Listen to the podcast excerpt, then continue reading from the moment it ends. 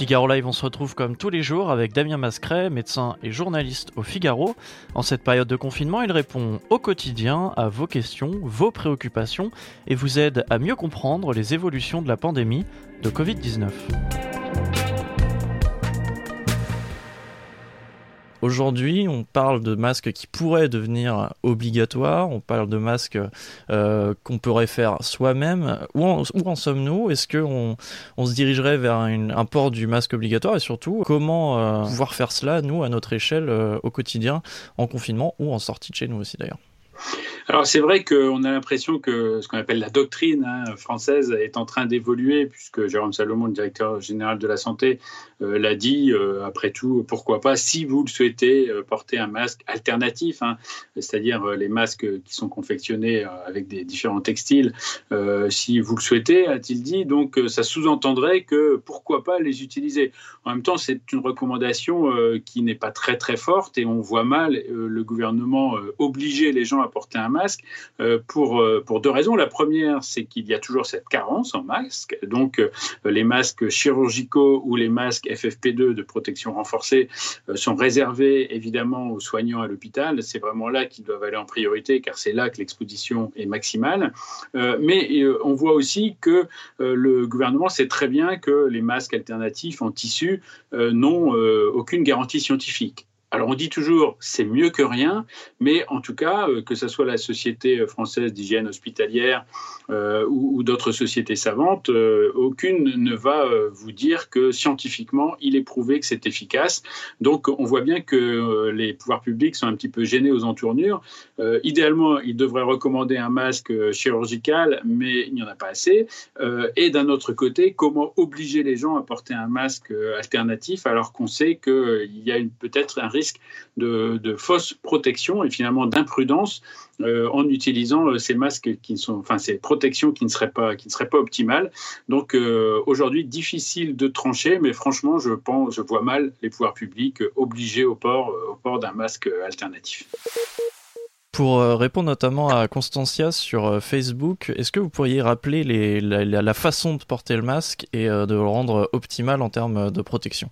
Alors, Constantia va être contente parce qu'on va enregistrer une petite vidéo justement avec un masque de démonstration pour rappeler comment, comment bien porter le masque. Maintenant, ça sera un masque chirurgical, donc celui qui n'est pas encore disponible. Hein. Encore une fois, je rappelle qu'il n'est pas la peine d'aller en pharmacie en demander puisque les pharmacies en ont, certes, mais simplement il faut une gestion logistique du stock de masques, puisque les masques ont été réquisitionnés par le gouvernement. C'est une mesure très forte, hein, puisque les pharmaciens n'ont absolument pas le droit, quoi que vous fassiez, même si vous, si vous hurlez, euh, n'ont pas le droit de, vous donner des masques. Ils doivent les, euh, les donner uniquement euh, à des soignants.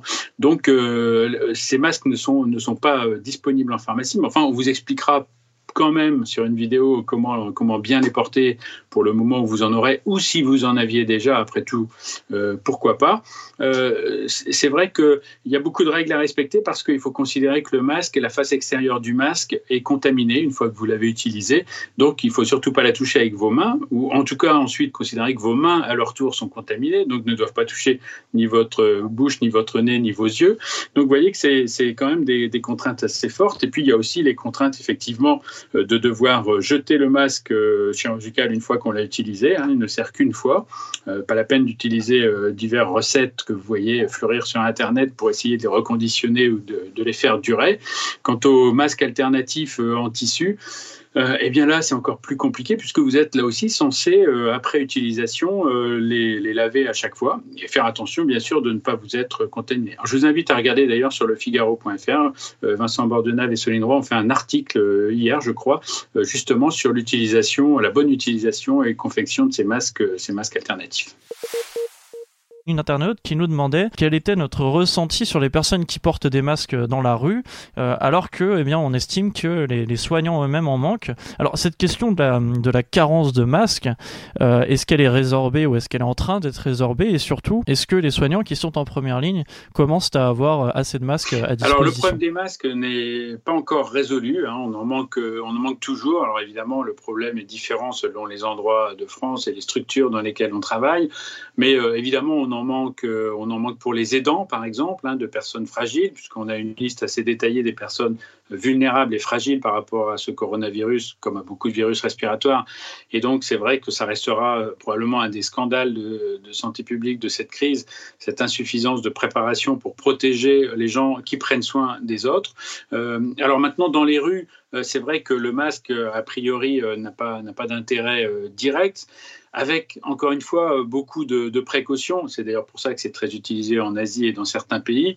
À partir du moment où vous vous trouvez en position, soit vous-même d'être proche de quelqu'un qui serait infectant et qui n'aurait pas de masque, soit simplement parce que vous allez peut-être toucher des surfaces contaminées. On l'a dit, c'est la salive, hein, c'est le virus qui est présent dans la salive qui risque de contaminer. Donc, si vous touchez une telle surface, vous allez avoir du virus sur les doigts. Et c'est vrai que le masque, là, paradoxalement, ne protège pas des, projections, mais vous empêche de toucher votre bouche et votre nez. C'est un geste qu'on fait machinalement toutes les deux minutes environ.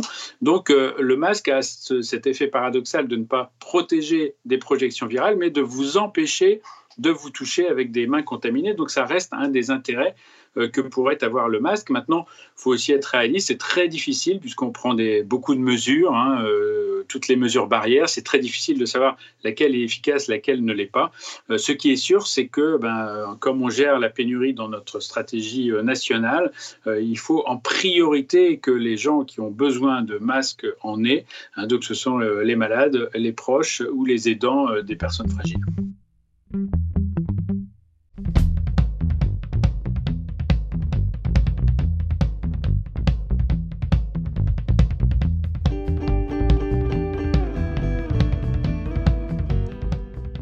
Sandrine qui nous pose une question. Elle nous dit euh, Étant assistante vétérinaire en activité avec un problème de stock de, matériel médical, pensez-vous que le casque à visière soit suffisant pour nous protéger, euh, sachant que personne ne sait nous dire si le virus reste dans l'air? Euh, bah Ça, justement, on a un peu plus de précision là-dessus. Mais est-ce que les casques à visière, notamment, peuvent protéger ou d'autres, peut-être, moyens de protection alternatifs? Alors, on pense que les casques à visière, euh, effectivement, euh, ont une certaine efficacité euh, sur les projections, hein, notamment, notamment de gouttelettes. mais on sait aussi que pour certaines procédures, je pense en particulier à l'hôpital ou alors les chirurgiens dentistes notamment, pour certaines procédures, il y a une vaporisation dans l'air de, de, la salive qui fait qu'un casque à visière n'est pas suffisant et qu'il faut en plus avoir un masque de, de protection bien ajusté, évidemment, pour, pour se protéger. Donc, c'est un élément, on va dire, euh, de, protection supplémentaire. Évidemment, il n'a pas été testé scientifiquement. Euh, c'est plus un test mécanique euh, pour, pour ce coronavirus. Il empêche donc les, projections, mais on ne peut absolument pas garantir, effectivement, pour certaines procédures ou si on reste longtemps dans un endroit, on va dire, où, par exemple, un malade serait en train de tousser, par exemple, parce qu'on sait que quand on tousse, on projette des gouttelettes mais il y a momentanément quand même une petite, euh, une petite vaporisation. Euh, donc euh, pour cela, on ne sait pas encore si, si c'est suffisant. On ne peut pas répondre aujourd'hui. On avait aussi d'autres questions sur, sur les masques. Est-ce qu'on peut laver son masque à la machine? Justement, est-ce qu'on peut revenir? On, on en a parlé un peu, mais je pense que ça pourra répondre à nos internautes là-dessus. Alors c'est vrai qu'il faut être très clair hein, sur les masques. On sait que les masques réellement protecteurs sont les fameux masques FFP2 en bec de canard, mais qui évidemment euh, sont réservés aux services hospitaliers, si tant est qu'on en est, puisqu'on en manque, évidemment. Euh, ensuite, le deuxième niveau de protection, euh, ce sont les masques chirurgicaux, hein, les masques plats que certains ont pu obtenir, mais qui en principe aujourd'hui sont réquisitionnés hein, jusqu'au 31 mai par le gouvernement. donc ces masques, pour l'instant, eh bien, nous n'en avons pas. En tout cas, en théorie, il n'y en a pas dans, dans, le grand public. On ne peut pas s'en procurer. Et donc reste le troisième niveau de protection. Ce sont ces fameux masques alternatifs en tissu ou autre Hein, qui sont euh, là aussi. Euh, euh, vous avez effectivement des tutos un petit peu partout sur Internet qui sont, qui sont disponibles. L'Académie de médecine a d'ailleurs rendu un avis. Si vous allez sur le site de l'Académie nationale de médecine, vous verrez un avis avec deux, deux petits liens vers des vidéos de, professionnels qui vous expliquent comment constituer ces masques. Mais je dis troisième niveau de protection parce que on est effectivement euh, très sceptique sur la capacité de ces masques à vous protéger d'une infection si vous êtes en contact avec une personne malade qui, par exemple, éternuerait euh, en face de vous, euh, ou vous-même si vous êtes malade pour ne pas en diffuser à l'extérieur parce que n'ont pas été testés scientifiquement pour, pour leur protection, ou en tout cas quand ils l'ont été, c'était en conditions expérimentales. Et savoir qu'effectivement un, un masque en tissu artisanal peut réduire peut-être de 60% les particules virales qui entrent, eh bien, ça ne dit rien sur le caractère protecteur ou non. Est-ce que pour autant on risque de s'infecter ou pas?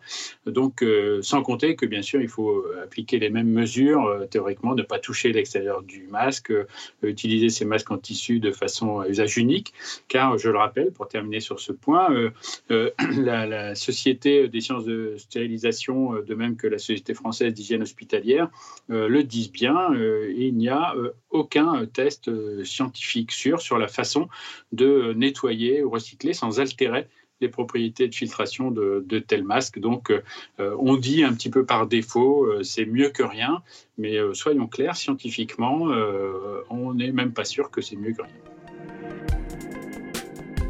Merci de nous avoir écoutés. Avec Damien Mascret, nous vous donnons rendez-vous tous les jours de ce confinement à 13h. Retrouvez-nous sur la homepage du Figaro, Facebook et Twitch pour poser toutes vos questions sur le Covid-19.